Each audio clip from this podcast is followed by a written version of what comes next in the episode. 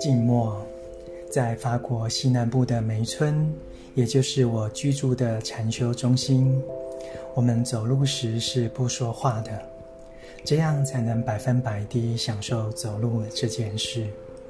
如果走路时谈天说地，那就很难深入体会你的每一步，当然也不能纯粹享受走路了。这跟喝茶的道理相仿。若是你全心全意、专心投入喝眼前的这杯茶，那么这杯茶对你来说就是无上的喜乐。正念与专注能带来愉悦与洞察力。成都一行禅师怎么走？